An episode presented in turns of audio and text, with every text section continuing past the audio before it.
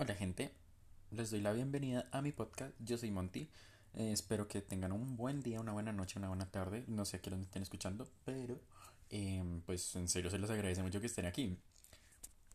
Bueno, tengo que ser franco con ustedes y bueno, este primer episodio para mí ya está siendo bastante especial debido a que ya se está empezando a tocar un tema que para mí es como fuerte y bastante importante y es todo sobre el álbum Folklore de Taylor Swift, es su octavo álbum y voy a explicarles más que todo pues de qué consiste el álbum y la importancia que tiene para mí. O sea, lo que les digo, este chisme, mm, el podcast como tal es de un chisme, pero que como tal va a estar tratando de música. Entonces espero como que vayan a ir agarrando el hilo a cómo voy hablando, a, pues a todo lo que voy a ir explicando, pero de todas maneras espero que se entretengan mucho con la historia en paralelo que va a ser pues de mi vida o de cosas en las que yo estuve involucrado. Y del otro lado, pues también sobre este álbum, que a decir verdad es muy bueno. O sea, de lo mejor que ella pudo haber hecho.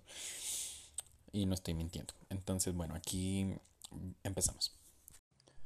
Entonces, ¿qué es Folklore? Por Taylor Swift. Este es su octavo álbum de estudio. Es la segunda vez que ella cambia de un género a otro. Ya se vio antes que ella cambió del género country al género pop. Y ahora volvió a pasar de que cambió el género pop al género alternativo. Esto pues, eh, pues sinceramente a mí me causó mucha controversia porque yo era como, no me esperaba, creo que nadie se esperaba mucho como que ella hiciera ese tipo como de sonidos y cosas así. Pero en cuestión de letras creo que es lo más hermoso que ella pudo haber hecho. Y desde la primera hasta la última, que son, si se cuenta con ya la versión de Lutz, son 17, ¿no? Y les voy a empezar a explicar un poquito de el contexto mío. Así que bueno, ¿qué vamos? Eso era el contexto. Este álbum salió en una época en la que yo estaba muy mal en términos sentimentales. Y en términos pues ya no solo de mí, sino a nivel como mundial, general, pues el mundo estaba en una época en la que no, se sabía qué iba a pasar, todo estaba pues bastante tétrico, todo estaba muy mal, sinceramente, y pues creo que eso nos afectó demasiado a, muchas personas, por no decir a todas. Entonces, sinceramente el hecho de que haya salido este álbum fue como una brisa, como un nuevo aliento, como una nueva esperanza, por decirlo así. No, no, no quiero decir como que ella salvó el mundo o algo así, pero sí salvó mucho mi estabilidad emocional y la de muchos Swifties, que así pues son los fans. Em, a pesar de ser un álbum muy triste, sinceramente, bueno, no sé qué, cuál es su álbum más triste, pero puedo decir que pues este, este puede llegar a serlo. Pero tengo que serles honestos con ustedes, o sea, ya volviendo al tema mío, yo estaba saliendo de una relación y pues yo estaba muy mal. O sea, esa relación me hizo pasar unos momentos muy horribles y cuando ya estaba pues todo terminado, aparentemente, yo sentía que nadie me podía comprender. Yo sentía como que pues es que como voy a estar yo insistiendo otra vez en este tema o como que yo ya callaba lo que yo sentía con mis amigos y bueno sinceramente no sentía como la comprensión porque pues era una relación en la que volvíamos regresábamos y como que ya sentía que ese tema era un poco hostigante tanto para los demás incluso para mí era algo muy horrible. Pero bueno, de todas maneras, puedo decir que aprendí muchísimas cosas de esa relación, así que pues le agradezco a la otra persona involucrada. De todas maneras, estando en el contexto del año pasado, pues vamos a... Les voy a explicar bien cómo es que yo sentía cada una de las canciones involucradas en esta canción, porque yo decía como, oye, Taylor Swift, ¿qué le pasa? Tiene una cámara en mi cuarto, tiene un micrófono, ella Em, me está espiando, porque literalmente sentía que cada canción me estaba diciendo algo de lo cual pasó, pero muy específicamente.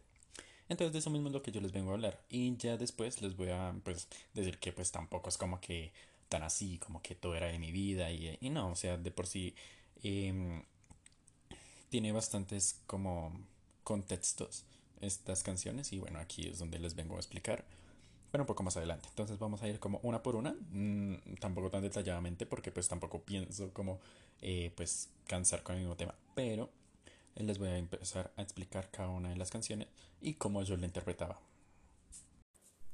La primera canción se llama The One, el indicado. o sea, no hay mucho que explicar. Literalmente la canción toda completa dice, hubiera sido genial que tú hubieras sido la persona indicada en mi vida. Si algo hubiera sido diferente, tal vez estaríamos bien ahora. Entonces creo que pues que literalmente abriera el álbum así y yo estando en ese contexto me rombó, yo era como no quiero seguir escuchando este álbum porque voy a pasarla muy mal. Y bueno, sinceramente me demoré bastante para escuchar el álbum, tenía que estar un poquito mejor emocionalmente o si no, créanme que yo iba a colapsar, pero bueno, esa no es la historia. La siguiente canción es Cardigan. Esta tengo que serles honesto, creo que voy a hacer un podcast, o bueno, un capítulo aparte sobre esta y dos canciones más sobre em, todo lo que conlleva, ya que pues ahorita es mi interpretación, pero todo lo que Taylor Swift quiso expresar aquí pues es bastante como fuerte, entonces em, en Cardigan es muy como una visión madura, como recordando cosas, como diciendo como me hubiera gustado que pues te hubieras quedado, yo sé que tú en algún punto vas a regresar a mí ese tipo de cosas como que yo estaba como, mira, no necesito que tal persona vuelva. O bueno, en el fondo sí lo quería. Entonces como muy ese tipo de conversación interna que para mí en ese entonces e incluso ahora lo sigo teniendo como esa percepción de la canción. Es que es como una mini conversación interna porque en algún punto si se sabe, esa persona sabe que está mal que regresen, pero finalizando la canción es como, no, pero sinceramente yo sí quiero que vuelvas. Entonces es muy como esa conversación interna que incluso yo pude haber tenido y pues es, es horrible. Bueno, siguiendo con las demás canciones porque pues quiero como no extenderme tanto. Eh, siendo honesto con The Last Great American Dynasty, yo no sentí como mucho, yo como que no conecté tanto con esa canción, pero hubo una frase que pues yo sí dije como, ¿cómo es posible? Eh, que decía como debe haber sido su culpa que su corazón se rindió y pues ese tipo de cosas me hizo sentir identificado porque pues, em, bueno, en esa relación uno de los dos se cansa y bueno, ya se imaginarán cómo, cómo yo me puse. Pero lo que les digo, ya después pasando el tiempo yo fui comprendiendo mucho más esta canción. Y pues al día de hoy sigo con la misma postura, no es como que me transmita mucho, pero la historia es bastante bonita. En un breve resumen, porque yo no pienso hacer como otro capítulo de esta canción, sinceramente, eh, habla más que todo sobre la antigua dueña de su casa. Entonces, eh, no es turbio. bueno, siento que es turbio, pero lo cuenta de una manera como bonita. Entonces, eh, se acepta. Seguimos con Exile. Esta canción a mí me destrozó y al día de hoy sigue haciéndolo porque es bastante triste. Pero ahora que lo pienso es una canción, una relación también tóxica. A ver, les pongo en contexto. Empieza eh, Bon Iver, Bon Iver. Eh, bueno, esta canción es una colaboración, ¿no? Entonces empieza él diciendo como te veo ahí, estando con ese otro hombre, como si nos, de nosotros no hubiera importado nunca y bueno, así. Entonces es como que diciendo como yo ya he vivido esto antes, sinceramente no me gusta cómo pues esto va a acabar y bueno, etcétera, etcétera, etcétera, pero pues ya la relación ahí había acabado. Mientras que la parte de Taylor, como pues es un dueto, ¿no? Em, la que le respondía pues esos lamentos, esas quejas, decía como, mira, yo puedo verte del otro lado de tu habitación como si tú estuvieras sangrando por mí, como si hubieras lastimado por mí cuando sinceramente así no fue. Y bueno, entonces ese tipo de cosas yo era como, wow, es bastante como denso. Pero pues de por sí, esta conversación, esta canción me hace entender o me da el ejemplo de cómo uno no tiene, uno no tiene que ser en una relación. O sea, literalmente es como, mira, yo a ti te di muchas señales de que lo de nosotros no estaba bien. Y la otra persona dijo como, pero es que tú nunca me lo dijiste. Entonces, como Entiendo a la persona que dice como, mira, yo te di muchas señales de que pues esto estaba muy mal, de que yo la estaba pasando mal y eso. Pero de todas maneras creo que es muy lógico decir, ¿no? O sea, mis amigos van a decir, ¿y usted con qué derecho va a estar exigiendo eso? Y pues por eso es lo que digo, teniendo ya como una postura un poquito más eh, externa uno no sintiéndose parte de ahí, pues es muy sencillo. Pero uno ya póngalo en la práctica. Yo no soy una persona sencilla como de expresar lo que siente y mucho más si son cosas malas, porque pues siento que no me educaron, pero yo mismo me eduqué de esa manera, en la que no quiero quejarme, en la que no quiero como pues generar un caos referente a todo lo que pues yo siento en cuestión negativa. Entonces pues el tipo de cosas como que, wow, yo creo que las cosas no son así. O sea, esa canción literalmente me, me dijo a mí como, no, ¿sabes? Mejor da todas las señales que tú quieras, pero por lo menos dilo en palabras también. Entonces, eh, bueno, esa es como mi reflexión de toda la canción. Aquí vamos con el track número 5, con la canción número 5 de pues, el álbum. Para la gente que no sabe, Taylor Swift abre su corazón, abre sus sentimientos en la quinta canción de cada álbum. Siento que eso pasa con varios artistas porque pues ya medio lo he comprobado, pero pues en este es confirmadísimo que pues pasa así. Esta canción se llama My Tears Ricochet, mis lágrimas rebotando, creo que esa es la traducción. Un momento. Bueno, ya volví. sí, así, esa es la traducción literal, mis lágrimas rebotan. Y sinceramente, en el contexto antes, o sea, yo saber realmente qué significa esta canción, a mí me dio muy duro también. Porque voy a hacerles una confesión, las canciones de ruptura yo no me identifico con ellas como la persona que la canta, como la persona que se queja, sino como la persona que recibe las quejas, como la otra parte. ¿Por qué? Sinceramente no sé. Pero el hecho como que esta canción literalmente dijera como todo el infierno que yo recibí me lo merecía. y no sé por qué, sinceramente yo sentía como que en, en el caso pues de que mi ruptura ese ser, esa persona me dijera como, me merecía todo eso, a pesar de que pues yo también la pasé mal, o sea, claramente. E, era, me daba muy duro como en el orgullo, cuando sinceramente pues ahorita haciendo memoria, pues tampoco es como que las cosas eran así. Y, pues ahorita recordando sí me da bastante risa, pero pues esta canción dentro de todo, o sea, al ser la quinta canción ya es muy triste. Pero entonces es como, no, es, es horrible. Sinceramente a mí me hizo tener como una crisis de, y si yo en serio le hice pasar como tremendo infierno, como que, ¿será que se lo merecía? Y pues, bueno, eso. Bueno, seguimos con Mirror Ball, bola de espejos, ¿no? Pasa, resulta, acontece que esta canción me dio directo en el autoestima. No sé qué tan bajo o alto haya estado en ese entonces. Bueno, yo creo que bajita para el hecho como que sinceramente me haya afectado, sí estuvo bastante bajo. Porque les doy en el contexto de la canción. La letra en general dice como, mira, yo estoy brillando solo para ti. Yo estoy haciendo todo lo posible para que tú me estés viendo a mí. Entonces esa visión para mí es muy como sí de una autoestima bastante baja y el hecho de que me haya afectado después de terminar la relación, claro, bueno, sí, eh, pues de entender que, pues en serio, yo estaba mal. Igual ahorita no tengo esa misma visión, pues, de la canción, porque pues Taylor quiso expresar algo totalmente diferente, claro, no es de mi vida, obviamente, pero pues eso. Seven, esta canción para mí es de las mejores que tiene este álbum debido a que no suena triste. O sea, déjenme ser honesto con ustedes. Yo amo las canciones tristes, pero creo que hay un límite para todo, ¿no?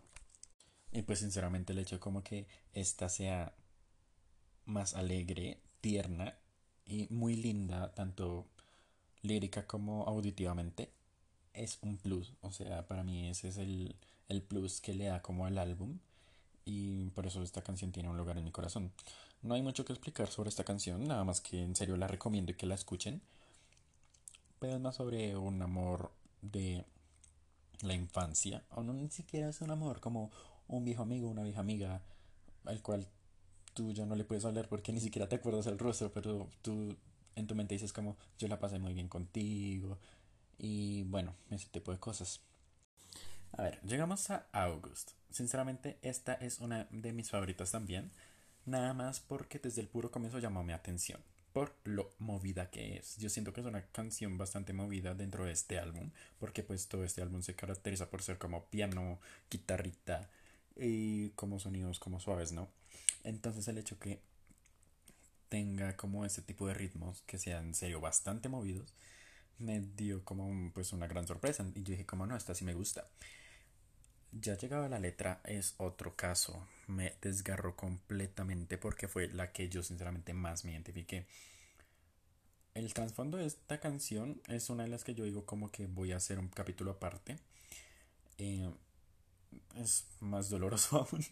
Y créanme que en serio agradezco que yo no haya estado en esa situación. Eh, ahora vamos a pasar a la siguiente canción. A ver, This Is Me Trying y Illicit Affairs. Ya estoy hablando de dos canciones al mismo tiempo. Siento que me van a enredar.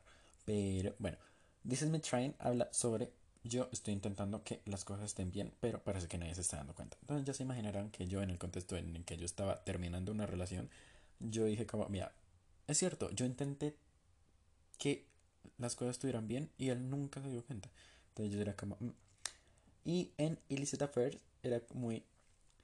Mira, no me llames bebé, no me llames amor. Mira a este idiota en el que me convertiste. Tú me mostraste colores que yo no puedo ver con nadie más. Yo era como... Mira, no necesito más canciones así. A lo que ya llegamos con Invisible String. Esta es de las más hermosas. Habla de la teoría del hilo rojo. Que pues si no lo conocen es como que tú estás conectado o conectada a otra persona pues a través de un hilo rojo amarrado en tu meñique y pues se supone que esa persona es tu alma gemela como tu amor verdadero como la persona que te va a complementar y es pues hermosa la canción definitivamente es como un poema de amor de ella a su novio con el cual ya llevan pues bastante tiempo eh, entonces este, es una canción hermosa pero en ese entonces yo era como, mira, no necesito, no necesito amor porque es horrible. Y bueno, yo era como, mira, no es justo que las cosas sean así. Ya de aquí para el final del álbum ya no toca temas en los cuales yo digo como, yo sí me identifico, yo sí sentí como que, eh, pues, me duele. Por lo cual, pues, ya, pues, no voy a dar como cosas tanto en mi contexto, sino como que ya lo voy a comenzar a explicar y así. Mad Woman. De por sí, la frase la cual se repite en toda la canción es nadie quiere a una mujer loca.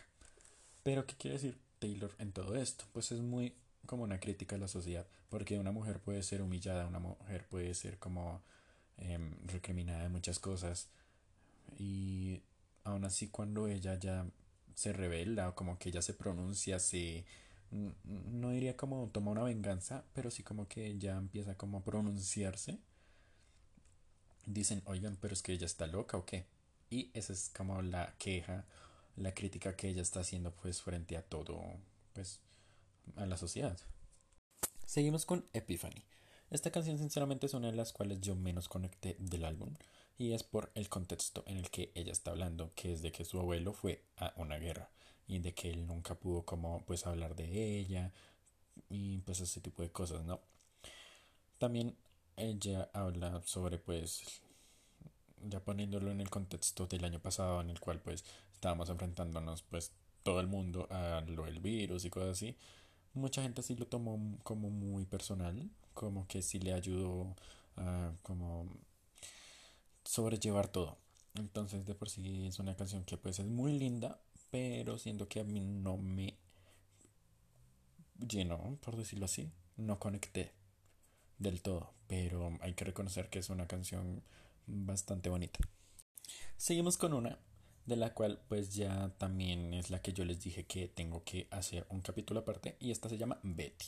Esta es una canción de arrepentimiento, pero es un arrepentimiento, una pedida de disculpas que sinceramente no son unas disculpas, es como, mira, yo hice esto, pero de todas maneras yo quiero seguir estando contigo. Y bueno, me afectó de todas maneras esta canción porque yo en esa relación que yo tuve me acostumbré a pedir perdón. Entonces ya creo que se están imaginando en por qué yo me dejé afectar por esta canción. Es como que siento que al final de todo yo tengo que pedir perdón por algo y bueno, ese tipo de cosas. Pero pues la canción es muy linda. Esta pertenece a un triángulo amoroso del cual pues yo voy a estar hablando en otros capítulos. Y en términos generales pues creo que cualquier persona podría sentirse identificado. Pues claro, si hizo una, un error, si quiere pedir perdón claramente, porque pues una canción de amor no es. Eso sí ya se los dejo claro. Ya las últimas tres canciones sinceramente yo no conecté nada. Y estas son Peace y Hopes. Peace, o sea, paz en español, habla sobre que sinceramente ella no puede darle paz al al novio que ella tiene y no es en el sentido de paz mental o cosas así. Sinceramente yo creo que yo lo puedo tomar en ese sentido, pero en el contexto que ella lo está escribiendo es más como, mira, los paparazzis me van a seguir siempre. El drama va a venir a mí siempre porque pues ya he pasado por muchas cosas y no creo que se vaya a acabar ahorita. Entonces es como ese tipo de situaciones, es como, mira, bastantes cosas pueden pasarnos y aún así sigues aquí ¿Estás seguro que quieres estar conmigo aún así yo no te vaya a dar paz? Y bueno, ese tipo de cosas en las que yo digo como, wow, pues profundo sí es, pero pues tampoco es como que me afecte tanto a mí. Entonces pues de una vez les explico esto. Seguimos con Hots, con Hots. Y sinceramente esta canción eh, necesito para pues empezar a explicarla es haciéndoles una pregunta. ¿Ustedes cómo definirían el amor? ¿O cómo ustedes ya saben que ya están con la persona correcta? ustedes, pues si llegan a estar en una relación o si la están o tal cosa? ¿Ustedes cómo definirían que ahí es el lugar? Bueno, para Taylor Swift esta respuesta es un poco extraña, sinceramente. Pero en la mejor de las explicaciones es yo por ti lloraría. Lloraría y mucho. Yo por ti estaría bastante triste. Pero yo contigo también lloraría. Contigo estaría triste y me sentiría cómoda estando triste. No quiero que entiendan que esta canción es como un poema de amor triste o, o deprimente o algo así. Es más como una reflexión referente a cosas malas que le han pasado a ella. De lo cual les voy a hacer como aclaración ahorita acabando el podcast. Y con esto vamos a la última canción. Esta canción para mí es muy hermosa. Es el bonus track. Em, sinceramente me duele que sea un bonus track, ya que pues no merece como que sea la excluida de ahí, como que, ah, pues sí, o sea, tú sobraste, pues te voy a agregar acá. No, no, no me parece justo. Pero de todas maneras, sigue siendo como eh, muy hermosa. Por no decir de las más hermosas del álbum. Por no decir la más hermosa del álbum de por sí porque su letra es de las cosas más lindas, pero sinceramente no sé cómo explicarlo. Es una reflexión a también todo el drama que ya ha pasado antes, pero también invitando a su amado, a su novio, que pues de por sí, mira, yo voy a escapar de aquí, pero no me voy a ir sola. Yo quiero ya dejar todas las cosas atrás y pues quiero hacerlo contigo. Entonces es una invitación a que por si ya ignoren todo y es una de las cosas más hermosas que yo digo como, wow, o sea, ella, ¿cómo pudo escrito de esta manera?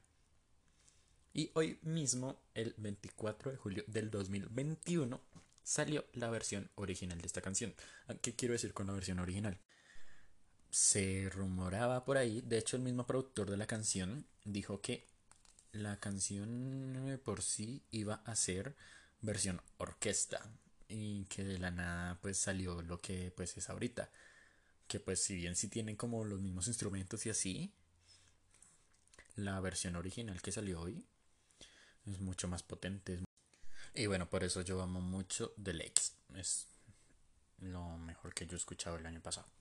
Muy bien, de por sí, si uno escucha el álbum la primera vez, tal cual como pues fue en mi caso hace un año exactamente, uno dirá como no, pues es un álbum de ruptura, sinceramente yo me identifico con esto y esto, pero pues de por sí Taylor Swift em, se dedica en el doble sentido. Y no en el doble sentido como de mal pensar cosas, cosas así. Bueno, tal vez sí, pero pues en estas canciones no. Es más como... Para las personas que están despechadas, les sirve esto. Pero de por sí yo estoy contando cómo yo sufrí el hecho de que me hayan robado mis primeros cinco álbumes el hecho de que yo tenga que volver a regrabar mis canciones em, y cómo me afectó y a pesar de, de eso cómo yo estoy con alguien a mi lado. Entonces es muy la historia de ella, pero no es como la protagonista, literalmente está usando diferentes personajes, diferentes personas, diferentes puntos de vista y ni siquiera está hablando de cómo es que ella sufrió, o sea, literalmente no es como que yo sufrí, sino es como em, yo vi cómo eh, tal persona estaba sufriendo y mm, Rebeca estaba en tal lado, Betty estaba en tal lado y es como, ¿what? Entonces es bastante loco, para mí es una de las cosas como que yo digo como, no sé qué ya, que se fumó o que consumió para pues haber tenido como ese nivel de imaginación Pero funciona, créanme que funciona. Y pues aquí hay bastantes canciones que se relacionan entre sí.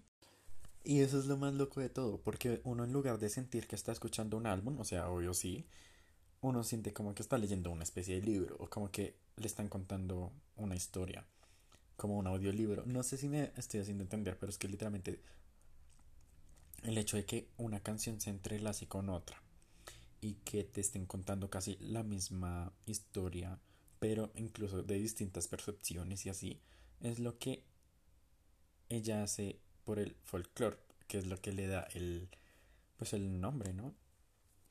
a todo este álbum. No es como que la historia se llame folklore, es como una historia de Taylor o como ella sufrió, pero que también se puede interpretar de varias maneras, contada de distintas maneras. Y creo que pues en cada canción hay como chistes internos pues ya dentro de la carrera de Taylor para los fans entre ella y el novio. Entonces creo que ese tipo de cosas sí se pueden inducir en un folclore. Obviamente no es como que esparcimiento de la cultura o cosas así, ¿no? Pero sí es muy en ese ámbito, no sé si me estoy haciendo entender. Entonces creo que es muy bonito el hecho de que haya podido compactar todo en un solo álbum. De una manera tan como única. Y bueno, eso fue todo por este capítulo. De hecho fue el primero. Estoy bastante cansado, a decir verdad. Pero siento que valió la pena. La verdad espero que les haya gustado bastante que hayan aprendido un poco sobre pues este álbum que decir verdad es muy hermoso líricamente, o sea, yo les puedo estar aquí explicando, explicando, explicando, pero si ustedes no van a leer las letras y escuchar las canciones, pues no va a ser como pues lo mismo, ¿no? La experiencia se tiene que vivir pues uno mismo para pues por lo menos decir si es bueno o es malo, pero pues el caso me gustaría como que la tuvieran. Este es mi álbum favorito de ella, sinceramente no, pero está en un buen lugar en mi top de sus álbumes. Em, debo agradecer mucho este álbum porque me salvó y me hizo entender muchas cosas referente pues a mi ruptura. Lo cual es triste porque justamente pues volví con ese ser unos meses después. o sea, como que no sirvió mucho esa lección. Lo bueno de todo esto es que justo salió el hermano o la hermana de este álbum llamado Evermore que ese sí me hizo entender muchísimas más cosas y justamente fue por las mismas fechas que terminé con la misma persona. Entonces aquí espero que regresen a el nuevo chisme porque pues sí está potente, sinceramente. Entonces, bueno, ya, muchísimas gracias. Recuerden que va a haber otro capítulo en el que explique aquí el triángulo amoroso que hay en este álbum y cómo yo me sentí identificado en cada una de esas. Igualmente no les voy a hablar solo de mi vida, también va a haber cosas en las que pues yo estuve involucrado pero va a ser ya de terceras personas. Y bueno, es eso. Muchísimas gracias por estar aquí. Y ya.